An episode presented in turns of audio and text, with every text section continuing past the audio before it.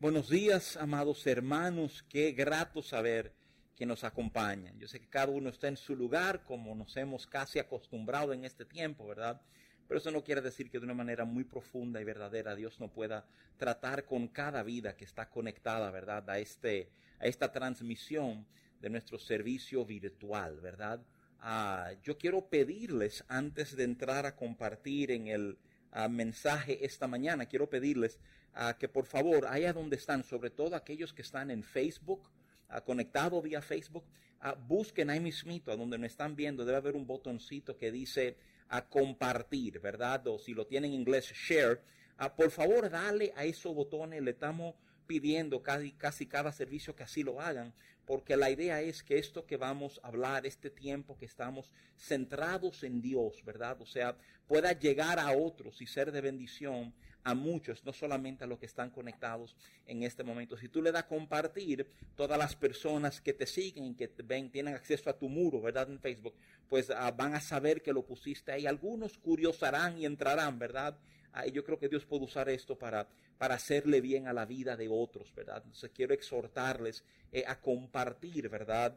A este tiempo, esta prédica eh, que vamos a estar impartiendo en un momentito, ¿verdad? A Marisabel le habló de algunos hermanos que en este tiempo han sufrido algunas pérdidas, o sea, en nuestro corazón, nuestra compasión, ¿verdad? A cada uno de ellos. Gracias a Dios que ninguno de los casos fue ligado al, al, al, COVID, ¿verdad? Al coronavirus que ahora mismo afecta a nuestra nación.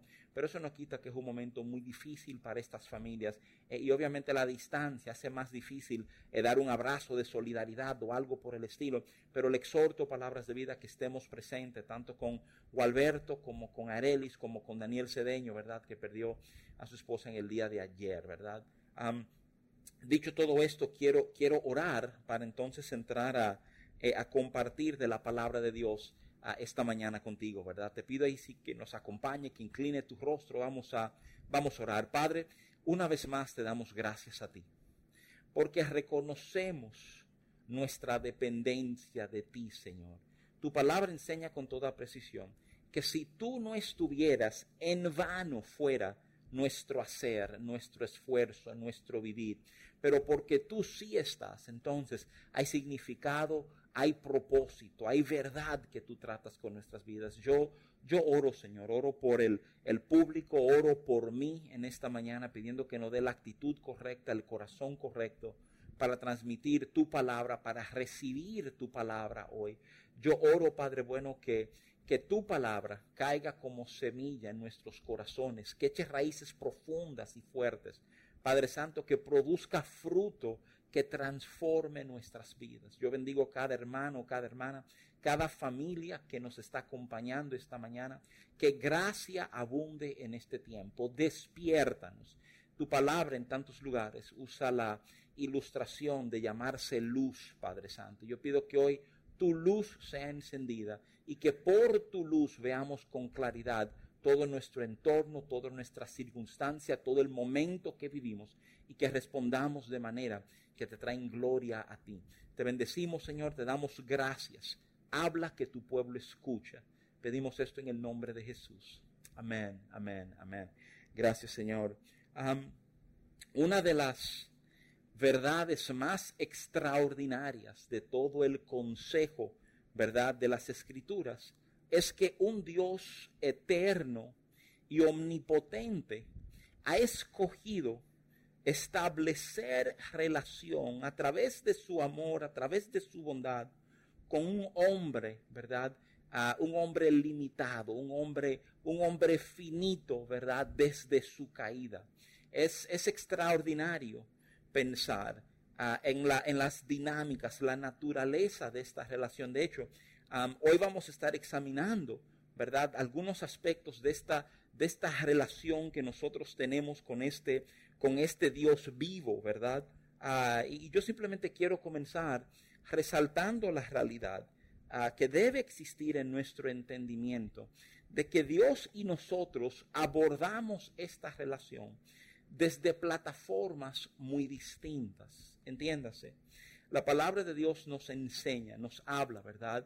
De este eterno Dios, de este poderoso Dios, de este Dios omnisciente, de este Dios omnipotente, ¿verdad? Mientras que por el otro lado tenemos un ser humano limitado, sujeto eh, a su circunstancia, al momento que vive, eh, dejándonos llevar por el fluir del tiempo, a donde cambios básicamente nos esperan eh, alrededor de cada esquina, ¿verdad? Ah, es impresionante para mí que este Dios inmutable, en quien no hay sombra de variación, ha escogido vivir en relación con este hombre que, que fluctúa y vivimos estos altos y bajos, ¿verdad? Nosotros tendemos a acercarnos a Dios ah, desde nuestra necesidad en muchos momentos, pero es impresionante saber que Dios no responde desde una plataforma de necesidad. Ah, la Biblia enseña, hay por lo menos dos pasajes bíblicos, ¿verdad? Y quiero Quiero leértelo un momentito. En Efesios capítulo 3, verso 16, el apóstol Pablo está orando por la iglesia que está en Éfeso, ¿verdad? Ah, y orando por la iglesia, parte de su oración, una frase de la oración dice esto, dice, para que os dé, o sea, hablando de Dios, conforme a las riquezas de su gloria, el ser fortalecido con poder en el hombre interior por su espíritu, ¿verdad? Y en Filipenses 4:19, uh, el apóstol Pablo, ¿verdad? Afirma, mi Dios pues suplirá todo lo que os falta conforme a sus riquezas en gloria en Cristo Jesús. La realidad del caso es que a pesar de que nosotros muchas veces nos acercamos a Dios desde una plataforma de nuestra necesidad, del momento difícil que estamos viviendo, te repito, Dios no responde desde una plataforma de necesidad. Dios responde desde una plataforma, la frasecita que usa el apóstol Pablo es de sus riquezas en gloria, ¿verdad? Esto, esto pinta un cuadro de una, de una abundancia, de, de mucho más de lo necesario. De hecho, lo que la palabra de Dios termina enseñando, ¿verdad?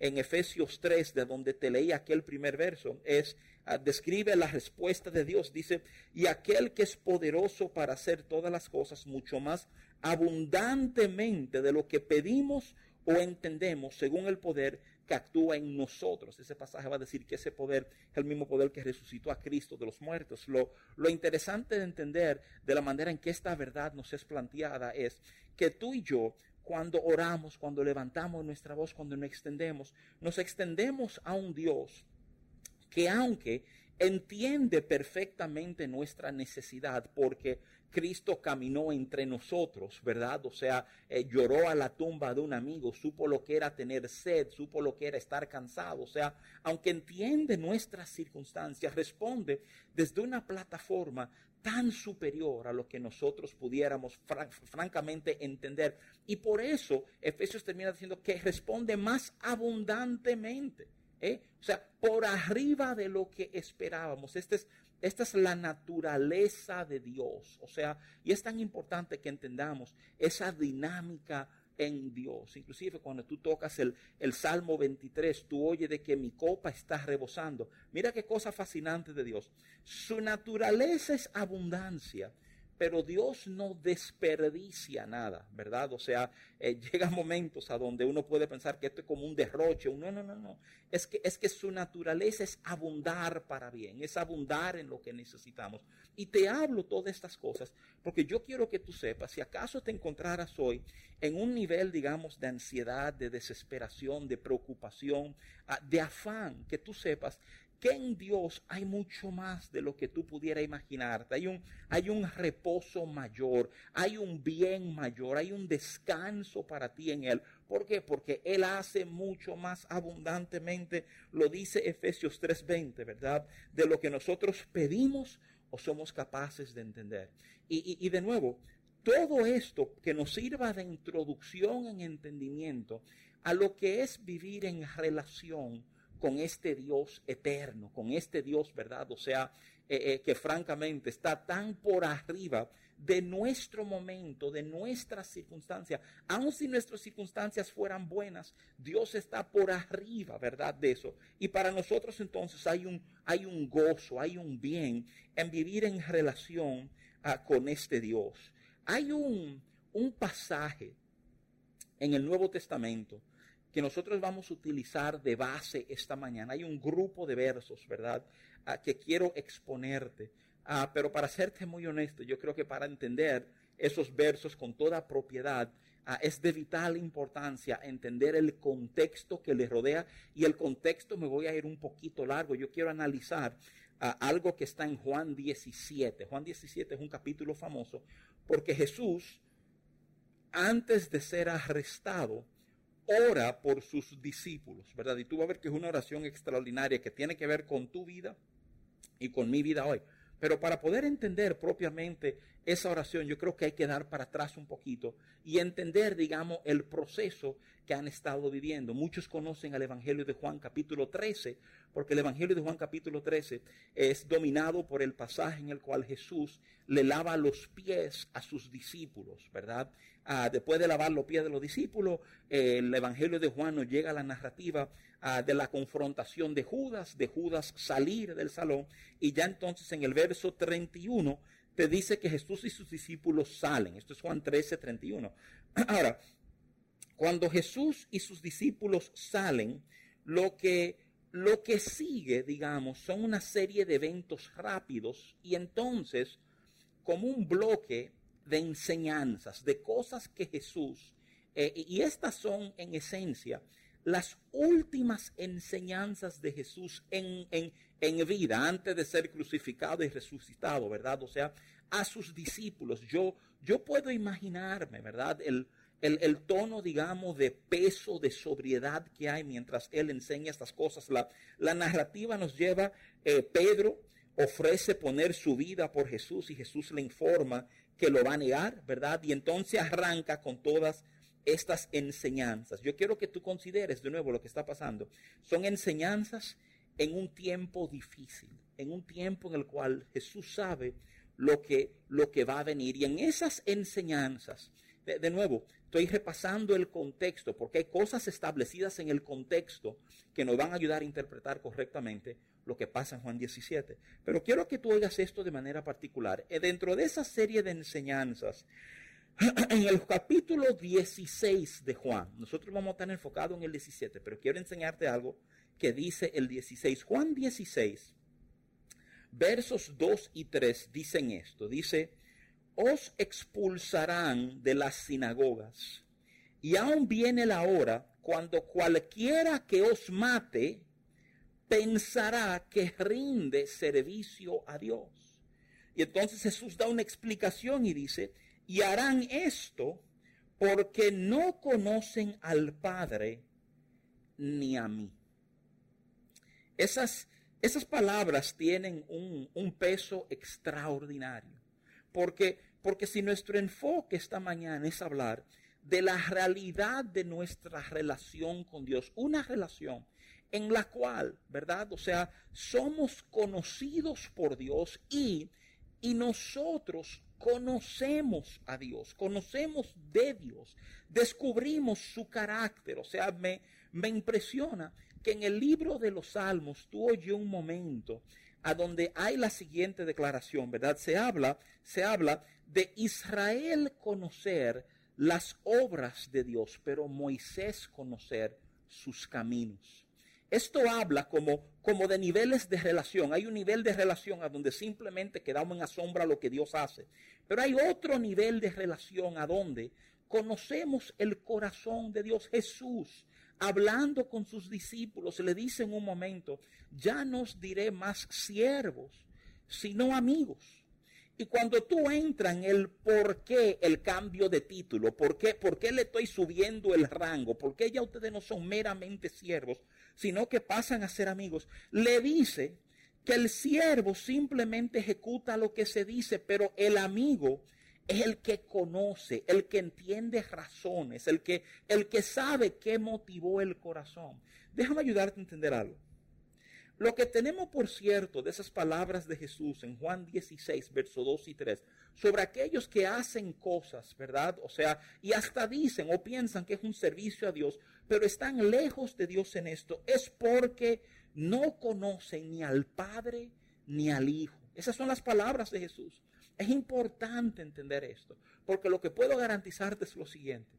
Si no conocemos al Padre, si no conocemos al Hijo, nuestro actuar por más noble que parezca ser, va a estar distanciado del corazón de Dios, del sentir de Dios, de la intención de Dios para nuestras vidas. Y, no te equivoques, o sea, es posible edificar una vida sin Dios, solo que cuando edificamos una vida sin Dios, el mismo libro de los Salmos nos dice que el que edifica y Dios no está envuelto, pues en vano edifica.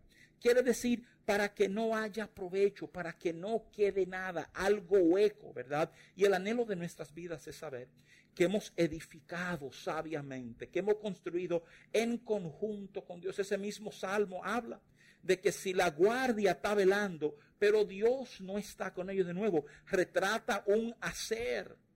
Entonces, en vano vela la guardia. Quiero animarte Quiero ayudarte a entender. Este pasaje de Juan 16 es vital, considérenlo. Jesús, Jesús en un momento, ¿verdad? O sea, entendiendo él lo que estaba por delante, le resalta a sus discípulos, les dice, miren, hay momentos en que gente se van a mover en su contra y entenderán que eso es inclusive servir a Dios y van a llegar a esa conclusión porque no conocen al Padre y no me conocen a mí, ¿verdad? Déjame animarte si tu vida en estos momentos se siente como, como frustrada, tú, tú has intentado hacer, has dado paso, pero te das cuenta como que no, por decirlo llanamente, como que uno no pega una, ¿verdad? O sea, déjame ayudarte a considerar, ayudarte a entender, ¿verdad? Que mucho puede tener que ver con este pasaje que acabo de leerte. Tiene que tener que ver con no, no entender el corazón de Dios en procesos, ¿verdad? En lo cual nosotros estamos metidos. Me impresiona que, que el Señor da, da esa advertencia a ellos. Quiero repetirte, el no conocerle a Él es una garantía para tomar pasos equivocados, ¿verdad? Desde ahí, desde ese momento que él le, eh, le exhorta a ellos ese entendimiento, él conecta con la realidad del Espíritu Santo, habla de una tristeza que se convertirá en gozo y entonces le afirma a ellos que él ha vencido al mundo. Óyeme bien, ese, esa es la línea de enseñanza, un tiempo que Jesús tiene con sus discípulos. Al, al, final de esto, ellos van a pasar al lugar a donde eventualmente son encontrados por Judas y los guardias que la acompañan para arrestar a Jesús. Pero esta, esta sección de enseñanza que, que Juan se detiene para que conozcamos, tiene un valor tremendo para nosotros hoy. Obviamente las circunstancias no son idénticas, pero no podemos negar que son momentos difíciles, que son momentos distintos, rodeados de una incertidumbre. Un, un pastor que admiro profundamente hablaba de que algunos no hemos acostumbrado ya a este tiempo de cuarentena. Pero eso no cambia la realidad, que es un tiempo muy particular en el cual Dios está afirmando y haciendo cosas muy reales, muy profundas en la vida de mucha gente. Yo quiero que tú sepas que estas palabras que Jesús habló en estos tiempos difíciles son reales hoy hay la realidad de un Espíritu Santo que nos consuela, ¿verdad? Podemos confiar porque Él ha vencido al mundo. Aunque en este momento vivamos aflicción, vivamos dolor, ¿verdad? Vivamos incertidumbre, nuestra seguridad, nuestra confianza está depositado en Él, que no nos abandona, que no nos deja, que no cambia y que hace mucho más abundantemente de lo que nosotros pedimos o entendemos, porque responde desde una plataforma, ¿verdad? De sus riquezas en gloria. Ahora, óigame bien. Esto todo nos lleva entonces, ¿verdad?, a la realidad de Juan 17. Yo quiero que tú pienses, tú pienses por un momentito en lo que ha pasado. Jesús ha enseñado, Él ha declarado verdades, ¿verdad?, a sus discípulos, aquellos que le aman, aquellos que están cercanos a Él. Pero entonces, cuando llegamos al 17, hay como un cambio en el manejo de Jesús ya no se trata de una enseñanza, ya no se trata de, consejos prácticos sobre vivir y qué hacer, ¿verdad? Ya Jesús comienza a levantar una oración. Mira qué cosa extraordinaria. Enseñó y oró, ¿verdad? Es casi como si en algún lugar del entendimiento de Jesús sabía que para lo que venía por delante, palabras probablemente no iban a ser suficientes. Él quería estar seguro que estos hombres entendieran su relación, su posición con Dios. Y lo que arranca en el capítulo 17 de Juan es una oración extraordinaria de Jesús. Y es a donde vamos a estar pasando un poco de tiempo esta mañana. Hay un pasaje específico que quiero examinar contigo, pero antes de entrar en ese pasaje, déjame tocar simplemente el verso 15, porque oír el verso 15, ¿verdad? De Juan 17, yo creo que son de esas verdades que no despierta. Me impresiona que a pesar de Jesús hablar de los tiempos difíciles que aguardan, ¿verdad? El verso 15, de manera puntual, de manera precisa, de manera clara, es un pedido de Jesús al Padre. Y óyeme de nuevo, lo impresionante de Jesús orar, quiero que tengas esto en mente, es que en todo el consejo de las escrituras tú no ves una sola oración de Jesús que no fuera respondida por el Padre. ¿eh? Entonces el hecho de que él orara tiene un peso enorme a nivel de lo que Dios va a hacer, ¿verdad? La oración en el verso 15 contiene la frase que él no está pidiendo que nos saque, que lo saque del mundo, a lo que en él ha creído, ¿verdad? Para mí eso me impresiona porque, porque es inclusive una de esas verdades que se vuelve ancla en nuestra forma de orar. Hay mucha oración, mis amados hermanos, que envuelve un escapismo. Hay oraciones que se levantan a veces en nuestro corazón en medio, medio en, en, pánico, en susto, ¿verdad? En miedo, diciendo, líbrame de esto, líbrame de esto, líbrame de esto, líbrame de esto, ¿verdad? Y a veces hemos desconsiderado la realidad de que hay un propósito de Dios en que atravesemos el momento difícil. Por favor, no te equivoques. Yo no soy de aquellos que entiendo que Dios es el autor de lo malo, pero sé que atravesando situaciones de dificultad somos pulidos y hay, por extraño que suene, hay como un agrandar de nuestra fe. Hay un ensanchamiento de nuestro entendimiento de quién es Dios y cómo Él trata con nosotros. Ustedes conocen bien. Las bienaventuranzas habla de bienaventurado el que llora porque recibirá consolación, pues el que llora conoce una faceta de Dios como consolador que el que nunca ha llorado simplemente no conoce, ¿verdad? Job, Job, ¿qué pasa, verdad? Cuando tú hablas de personas a, a, coger lucha, ¿verdad? Y tener problemas en la tierra, Job se vuelve la referencia de muchísimas personas, no solamente personas temerosas de Dios que conocen la Biblia, hasta gente que no conocen de Biblia, saben de Job por las desgracias que a Job le ocurrieron, ¿verdad? El mismo Job, al terminar su proceso, o francamente, antes de culminar su proceso, es el que dice aquellas palabras que tú conoces, cuando dice, antes de oídas te había oído, hablando de Dios, mas ahora mis ojos te ven. Si estamos hablando de relación con Dios esta mañana, yo necesito que tú entiendas que tu relación con Dios va a ser utilizada en momentos para que tus dificultades ensanchen tu entendimiento de quién es Dios y de lo que Él es capaz de hacer en tu vida, ¿verdad? Y, y me urge que tú entiendas eso, porque con ese entendimiento aún este tiempo de cuarentena se vuelve un tiempo a donde tú y yo podemos experimentar un crecimiento en Dios, un crecimiento en nuestro entendimiento de la bondad de Dios, del bien de Dios, de, del trato íntimo de Dios para con nosotros, ¿verdad? Y entonces, después del verso 15, ¿verdad? Ah, podemos entonces caer a donde he deseado caer con ustedes esta mañana. Quiero examinar estos versos, ¿verdad? Que van desde el 20 al 23 de Juan 17. Tengo algunas cosas de, esas, eh, de ese pasaje que quiero compartir contigo. Me permito eh, eh leerte lo primero, ¿verdad? Juan 17, del 20 al 23. Jesús dice esto, oye. Mas no ruego solamente por estos, entiéndase, por los doce y el grupo que lo acompañaba, sino también por los que han de creer en mí por la palabra de ellos para que todos sean uno, como tú, oh Padre, en mí y yo en ti, que también ellos sean uno en nosotros, para que el mundo crea que tú me enviaste. La gloria que me diste yo les he dado, para que sean uno, así como nosotros somos uno.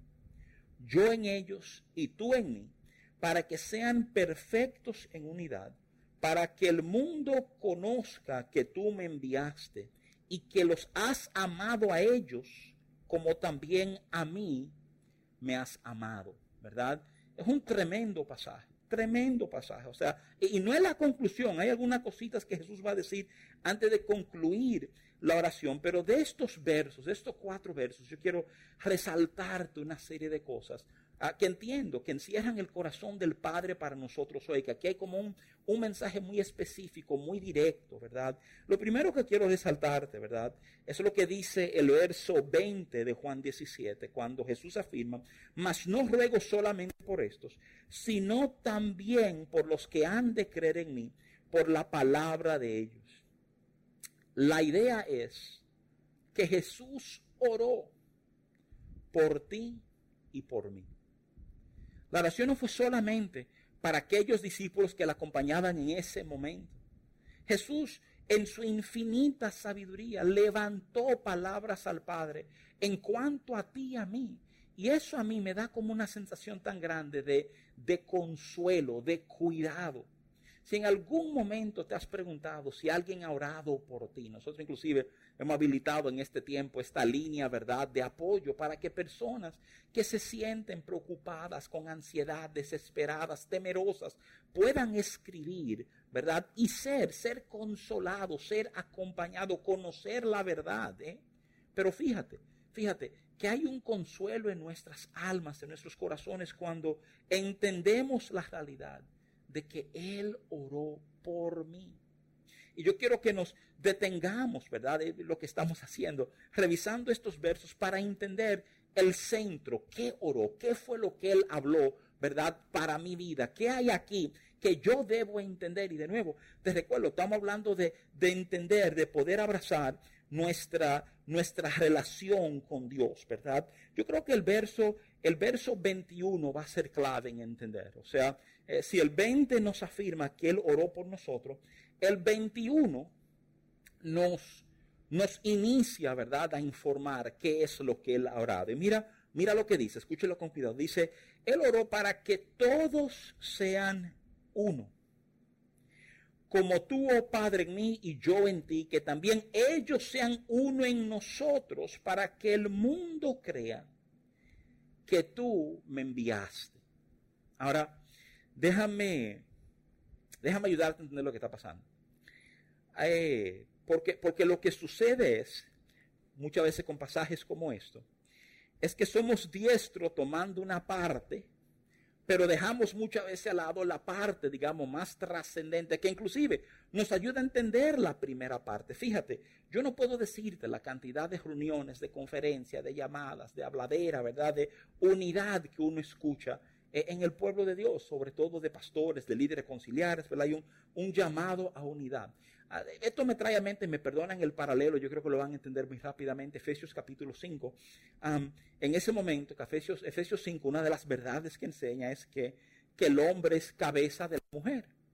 Y yo conozco muchos que aplauden eso, ¿verdad? Y lo pe yo soy cabeza y el marido es cabeza y el hombre es cabeza y el hombre que hace, pero, pero ignoramos de nuevo el resto del texto.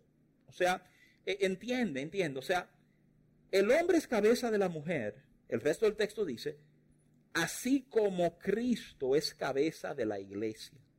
Es, como diciéndote, mira, yo no sé bien cuál tu concepto de cabeza pudiera ser, pero tú has sido llamado a ser cabeza como Cristo es cabeza de la iglesia. Ese es tu modelo, ese es, ese es tu orden. Si tú, si tú has sido llamado cabeza, no es para ser cabeza como lo fue algún presidente o en algunos casos, aunque y aplica algún dictador, algún tirano, no. Es para ser cabeza como Cristo fue cabeza de la iglesia. ¿Y cómo fue Cristo cabeza de la iglesia? Se entregó por ella.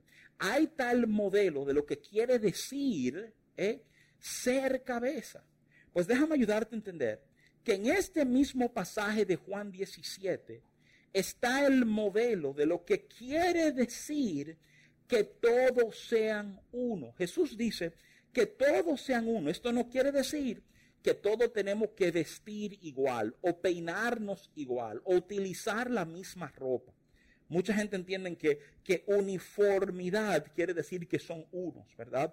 Jesús básicamente definiendo este concepto dice, como tú, oh Padre, en mí y yo en ti, que también ellos, ¿verdad? Sean uno en nosotros.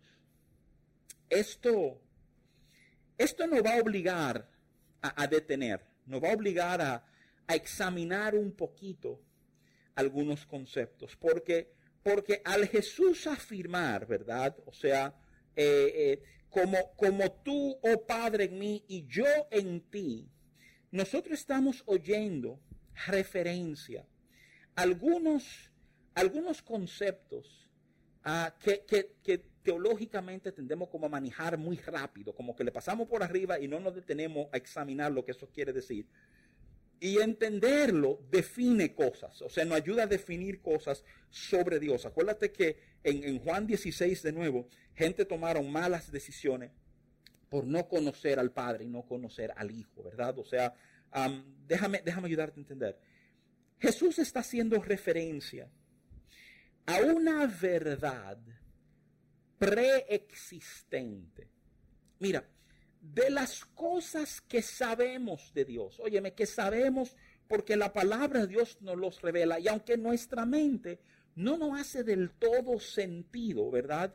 Eh, es la realidad, es la verdad. O sea, Dios existe en una dinámica relacional perfectamente armoniosa desde antes que existiera un planeta Tierra la Trinidad, del concepto de este Dios trino, muchas veces pasa como, como desapercibido en la iglesia, ¿verdad? Yo he oído muchas, eh, muchos intentos de definirlo, ¿verdad? He oído gente hablar del, eh, del huevo, ¿verdad? Que tiene cáscara y clara y yema, o de gobiernos que tienen un poder legislativo y judicial y educativo, pero, y, y, ejecutivo, pero todos son el gobierno, ¿verdad? O sea, más, más que tratar de explicar la relación entre las partes, yo quiero que quede claro en tu entendimiento que en Dios existe esta plenitud relacional que hay, que hay un padre, que hay un hijo, que hay un espíritu, y ellos han vivido en esa felicidad interna, esa relación interna, desde antes que hubiera tierra. ¿Por qué es importante entender esto? Porque estamos hablando de nuestra relación con Dios. Y parte de entender la relación está escondido en entender el propósito, el por qué. Yo no sé si tú te has preguntado alguna vez, ¿por qué Dios crea al hombre? Yo he oído gente decir, oh, bueno, Dios crea al hombre, ¿verdad? Digamos, porque se sentía medio solitario y quería compartir con alguien. Pero si de alguna manera tú entiendes que Dios crea al hombre porque él se sentía solo y quería compartir con alguien, desconocemos la realidad entonces que en Dios existía esta plenitud relacional desde antes. ¿eh? No, no, amado hermano, Dios no creó al hombre porque se sentía solo. Dios crea al hombre porque anhela compartir el gozo, el bien, la plenitud de esa relación, anhela extenderla, compartirla con otros, ¿verdad? es Lewis es un, un apologista, ¿verdad?, de la fe cristiana, eh, fue profesor en la Universidad de Oxford en Inglaterra, ¿verdad? Ah, vivió, murió durante el, el siglo XX, él describe lo que hay en el seno de esa relación de Dios. Él lo describe como una danza. Y él dice que Juan nos ayuda a entender un poquito esta danza. Quiero, quiero ayudarte a entender porque conecta con la oración de Jesús. Cuando Jesús habla de nuevo, ¿verdad? De, de tú en mí, yo en ti, Padre, ¿verdad? Yo quiero que tú escuches esto. O sea, Juan 1.18 enseña que el unigénito, el Hijo unigénito, ha estado en el seno del Padre desde antes de todo. Esa frasecita en el seno del Padre es una metáfora muy antigua, hablando de amor y de unidad. Juan 16, 14 habla del Espíritu glorificar al Hijo. Juan 17, 4 habla del Hijo glorificar al Padre. Juan 17:5 habla del Padre glorificar al Hijo. Básicamente, ¿verdad? Y, y, de nuevo, no solamente C.S. Lewis, el pastor Tim Keller eh, maneja esto magistralmente, dice que básicamente Dios no es estático, ¿verdad? Ah, no hay cambios, porque en Dios no hay cambio, pero Dios no es estático.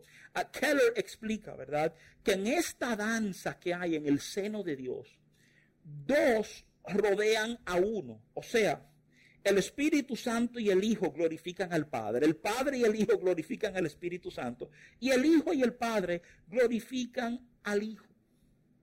Es como si en Dios existiera esta gloriosa vida a donde la realidad de unos gira en torno a otros, en una, en una entrega al otro, en un, en un completarse en otro, en un respaldar a otro, ¿verdad? Piénsalo, piénsalo por un momentito.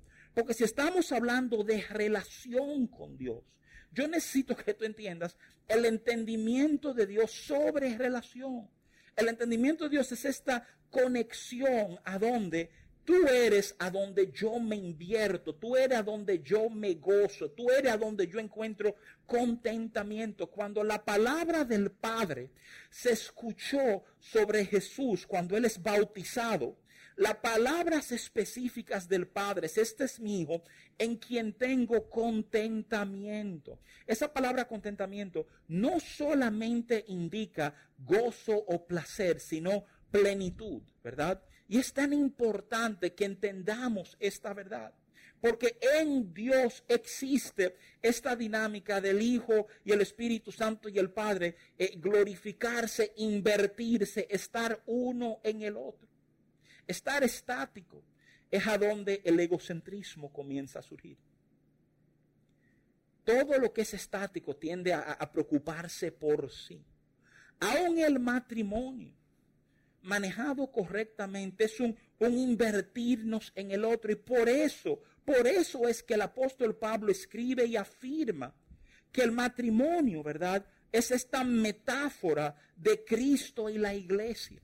Oye, qué cosa el trato con la iglesia, el trato con tu vida y con mi vida, es igual al trato, ¿verdad?, del Padre y del Hijo.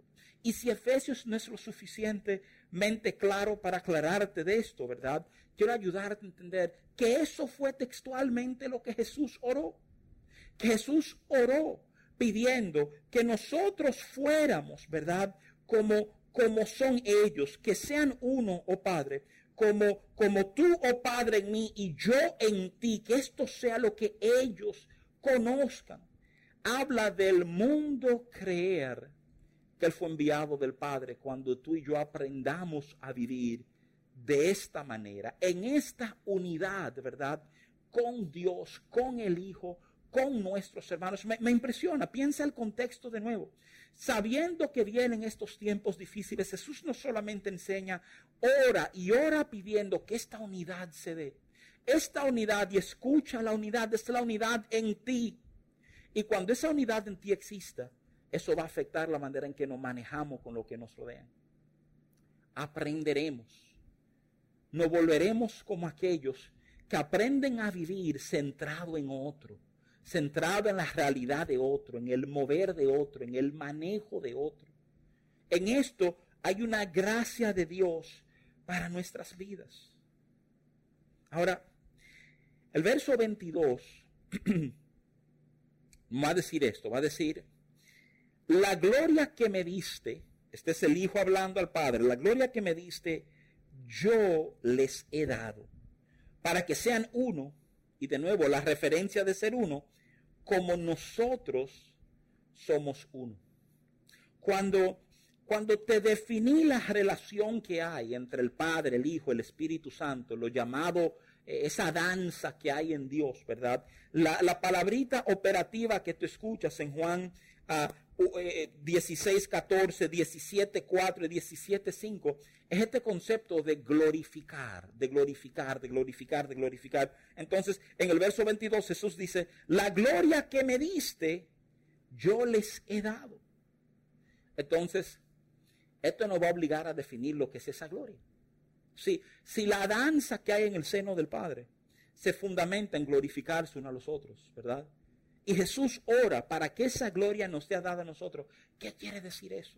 ¿Qué quiere decir? Porque, porque si no entendemos este punto, y déjame, déjame adelantarme y decirte que, que en muchos círculos eh, de fe, comunidades de fe, yo creo que a veces este concepto de gloria ah, no siempre se comprende correctamente. O sea, entendemos que estamos para glorificar a Dios, que eso es parte, ¿verdad?, de nuestra asignación sobre esta tierra.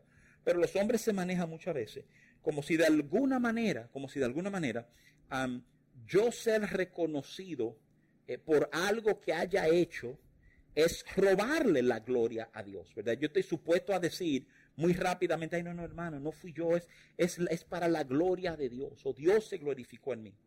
Yo creo que tú entiendas algo. Tú y yo tenemos que aprender a vivir con una mentalidad, digamos, de hijos, de socios de Dios. Aquí mismo estamos viendo en Juan 17 cómo él oró para que la gloria que hay en el Padre en él sea sobre nosotros. Tú y yo tenemos que aprender, ¿verdad? La Biblia enseña esto en múltiples lugares. O sea, en el Evangelio de Mateo, Jesús habla de que nuestras buenas obras sean vistas por los hombres y se han movido a darle gloria a Dios. Óyeme bien, tú eres un instrumento para que Dios sea glorificado. Pero eso no está ligado a una, y digo esto con mucho respeto, una falsa humildad que dice, ay, no, no, eso no fui yo, ¿verdad? No, claro que fuiste tú. El, propósito no es decir que no fui yo. El propósito es reconocer, fui yo, pero fui yo empoderado, con gracia, con el tipo de favor que Dios sabe impartir a nuestras vidas, ¿verdad? La Biblia también enseña en 2 de Corintios capítulo 9, ¿verdad? Que nuestra dádiva a los hombres se da para producir en ellos acción de gracias hacia Dios. Y es tan importante que entendamos esa verdad. Tú y yo estamos creados para que todo nuestro hacer, para que los momentos de gloria sirvan para otros conocer su verdad. Ahora, de nuevo, aclarando el concepto, la gloria que me diste yo le he dado. ¿Cómo podemos definir esta gloria? Yo creo que hay tres palabras que uno puede extraer. El concepto, el concepto hebreo y griego de gloria es amplísimo, ¿verdad? O sea, pero puedo resumírtelo diciendo, mira, cuando Jesús habla de gloria, Él está hablando, ¿verdad? De alabar, de disfrutar y de deleitarse. Te lo quiero repetir. Cuando Jesús habla que la gloria que tú me has dado, yo le he dado a ellos, Él está hablando de alabar, de disfrutar y deleitarse. Ahora, ahora piénsalo por un momentito. Esos tres conceptos guardan mucha coherencia con lo que Jesús ha venido enseñando. Él le ha venido enseñando a ellos, mire, mire, miren, estos son tiempos difíciles, se levantarán en contra de ustedes, pero confiad, yo he vencido al mundo. Es como si Jesús le está diciendo, miren, vienen tiempos difíciles, pero confíen que yo he tenido una reserva para ustedes. Y hablar de gloria es la habilidad de nuestras vidas, ¿verdad? De, de nosotros ser capaces, óyeme bien, de alabar algo que habla de, de reconocer virtudes, de disfrutar algo que, esto nos haga nosotros, o sea, eh, eh, completos, que haya una conexión. La palabra de Dios enseña que somos completos en Cristo, en Colosenses capítulo 2, ¿verdad? O sea, y habla de deleitarse. El, el deleite es el tipo de gozo a donde ya todas las barreras bajan y lo único que importa es el disfrute, ¿verdad? De lo que hay. Me, impresiona enormemente saber que esto es lo que hay en la intimidad de relación con Dios. En la intimidad de relación con Dios está la alabanza, el disfrute y el deleite. En el libro de los Salmos, ¿verdad? El Padre habla de que a su diestra hay deleites para siempre. A veces este tipo de palabrería, yo sé que gente la quieren tomar y decir, mira, eso no es un evangelio que representa la realidad, pero pido que te detenga un momentito y lo consideres.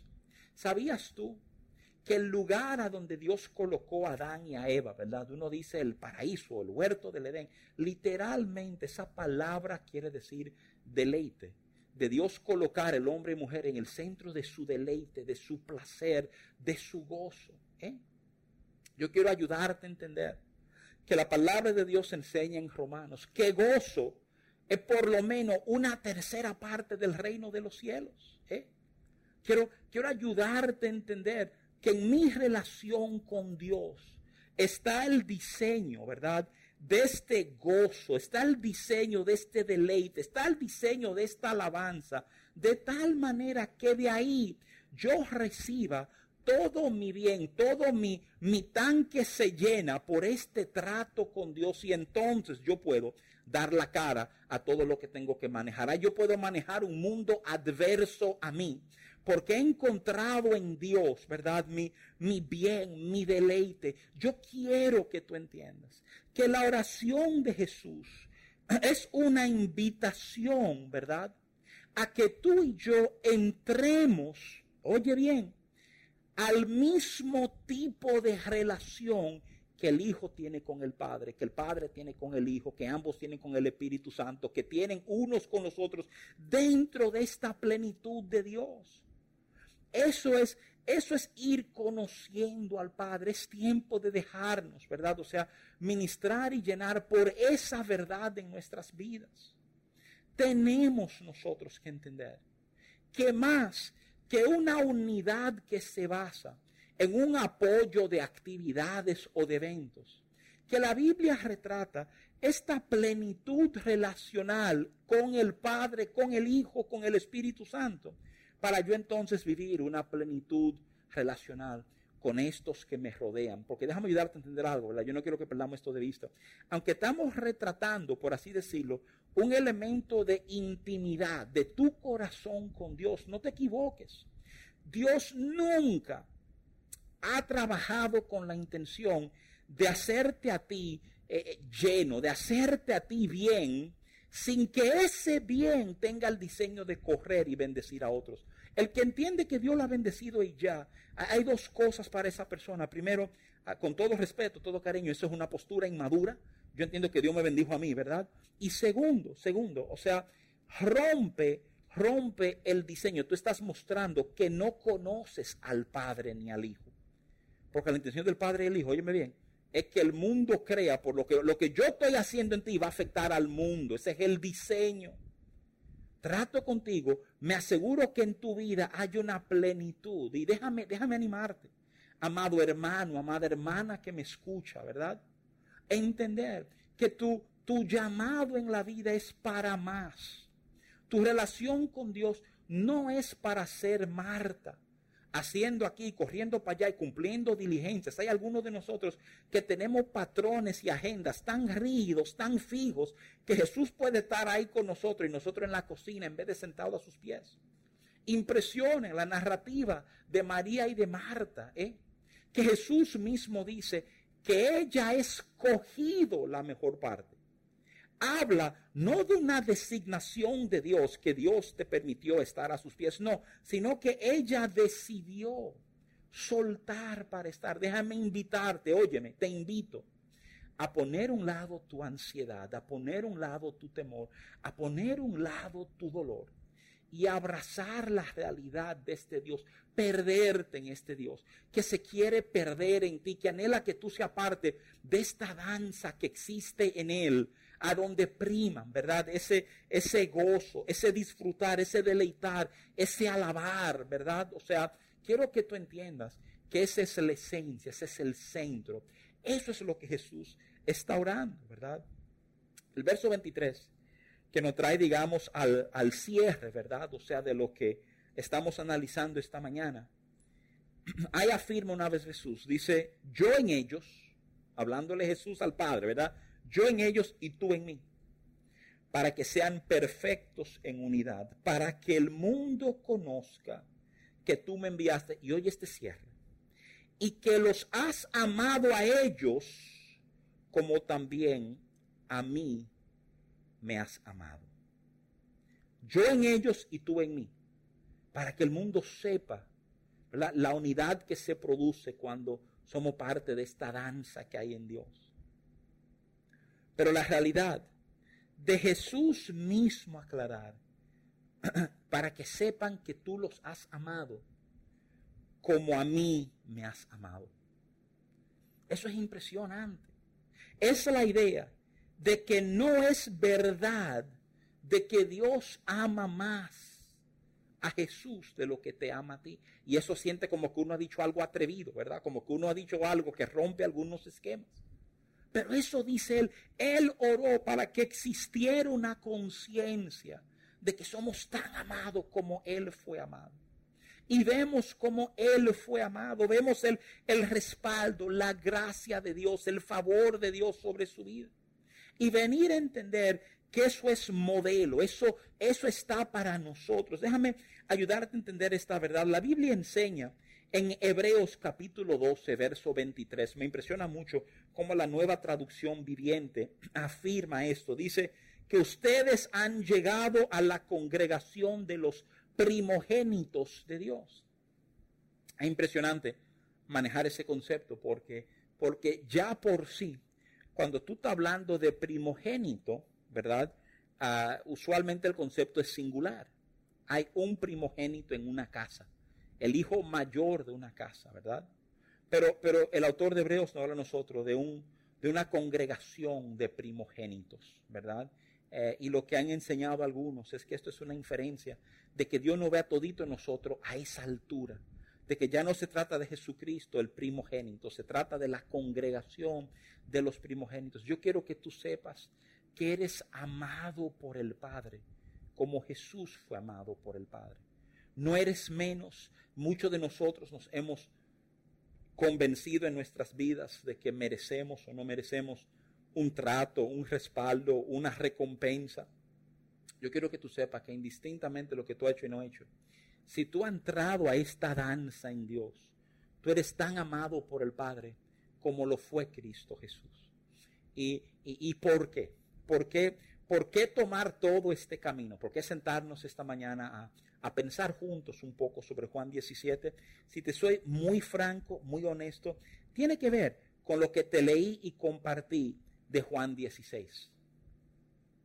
De nuevo, Juan 16, antes de Jesús orar por sus discípulos, Jesús les señaló a ellos que hombres harían cosas difíciles y lo harán porque no conocen al Padre ni al Hijo. Yo quiero ayudarte a entender que si malas decisiones se fundamentan en no conocer al Padre y al Hijo, entonces lo inverso también es cierto. Buenas decisiones arrancan, vienen, nacen en el conocimiento que tenemos del Padre y del Hijo. Me impresiona que esta, esta relación vamos creciendo en ella, ¿verdad? Y sabiendo que al atravesar momentos hay mayor entendimiento de quién es Dios en nuestras vidas. Mayor entendimiento de la profundidad, óyeme, de esa alabanza, de ese, de ese disfrute, de ese deleite del gozo que esto presenta en nuestras vidas. Déjame ayudarte a entender. Y esto te puede sonar bien extraño, pero yo lo que te voy a decir. Esta relación con Dios está diseñada en nuestra vida para ser, oye bien, la base de toda decisión que tú tomas en la vida. Eso nos sorprende porque estamos bien acostumbrados a compartimentalizar la vida. Tenemos que la vida está dividida en segmentos. Y como yo soy como esposo, no tiene que ver como yo soy como trabajador y como soy como, eh, como amigo, ni como soy como hijo, ¿verdad? O sea, eh, y la realidad es que todo está interconectado. Yo quiero que te entiendas que los principios que aprendemos en nuestra relación de intimidad con Dios están diseñados para afectar las decisiones que tú tomas en tus estudios, las decisiones que tú tomas como empleado, las decisiones que tú tomas como empresario, la decisión que tú tomas como amigo, la decisión que tú tomas como esposo, la decisión que tú tomas como... Cada área de tu vida tiene que ser permeada por las verdades que ha aprendido en Dios. No se trata de aprender a crecer en Dios y entender perdón para perdonar solo a aquellos que me gustan o me caen bien. En un momento Jesús pregunta eso. Él dice, si tú amas lo que te aman, ¿qué tú has hecho? Tú has hecho lo mismo que hace cualquiera. Hay un interés en Jesús en entender que esto no se trata de algunos, se trata de todos. ¿Por qué? Porque lo hemos conocido a Él. Y, y el bien que hemos recibido de Él, anhelamos que impacte la vida de otros. Yo quiero, quiero llamarte hoy, quiero cerrar este tiempo orando, que entendamos, ¿verdad? Que entendamos que que nuestras vidas en Cristo, nuestra relación con el Padre, está supuesto a contaminar todas nuestras decisiones. Porque las decisiones tomadas en el conocimiento del Padre, del Hijo y del Espíritu Santo van a resultar en gran bien para nosotros y para nuestro entorno, ¿verdad? Ahí donde está, amado hermano, déjame pedirte que incline tu rostro un momentito, me dejes orar eh, para que todo esto, ¿verdad?, vaya siendo procesado en nuestros corazones. Señor, te bendigo Y te doy gracias una vez más por tu fidelidad, por tu trato, por tu cuidado con nosotros. Creo que así como hemos enseñado esta mañana, pues que tu Espíritu Santo vaya afirmando eso en nuestros corazones y ensanchando aún más nuestro entendimiento de él. Qué privilegio, qué concepto casi inconcebible, que hemos sido invitados al mismo nivel de relación que Cristo Jesús, ser amado como Él fue amado y ser parte de este deleite, de este, de este enfocarnos, de este alabar, de este, de este, de, este disfrutar, de este deleitar en ti. Señor, yo oro, yo oro que en nuestras vidas pase algo muy especial.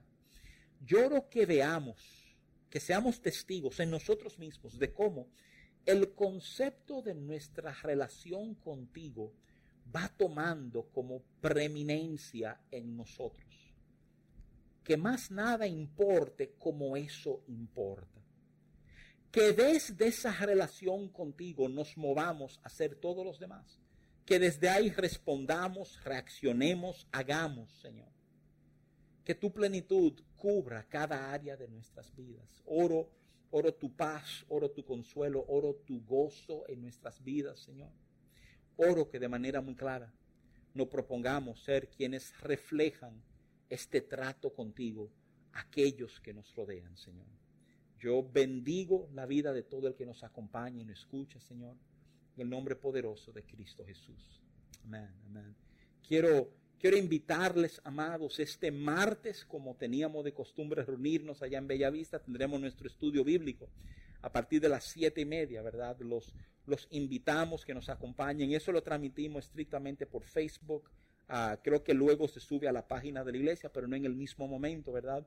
Pero le, pedimos, ahí está, van a encontrar la página de la iglesia, arroba IC Palabras de Vida, ¿verdad? IC es de Iglesia Cristiana, IC Palabras de Vida. Ahí vas a encontrar rápidamente la página de la iglesia, ¿verdad? Quiero también decirte, si acaso no estás acompañando por primera vez, no, no nos conoce bien, que Dios te ama que Dios está por ti, que la respuesta a tu vida se encuentra en esta relación, en esta intimidad con Dios, como hemos hablado hoy, ¿verdad? Y quiero, quiero invitarte, si, si anhelas comenzar esa relación con Dios, inclina tu rostro y repite esta oración conmigo. Di, ay Dios, te necesito. Reconozco que soy pecador y que en Cristo Jesús hay respuesta a mi pecado, hay perdón para mi pecado. Yo abrazo tu verdad hoy Quiero vivir en relación contigo. Te entrego mi corazón. Cumple tu propósito en mí, Señor. Que mi nombre sea inscrito en el libro de la vida. Que tú me recibas hoy como hijo, Señor. Y que yo aprenda a vivir en esta verdad. Te doy todo lo que soy. Dame todo lo que tú eres. Pido esto en el nombre de Jesús. Si hiciste esa oración, quiero orar por ti rapidito. Simplemente decir, Señor, eh, prospera su corazón lo que tú has sembrado en ellos que produzca fruto abundante, Señor. Pido esto en el nombre de Jesús. Aleluya. Te damos gracias una vez más por habernos acompañado. Que el Señor le bendiga ricamente. Bendiciones y paz. Su amor salva, repara, restaura, sana heridas y da vida. Nos ama de tal manera que no nos deja igual. Aquí conocemos el amor de Dios.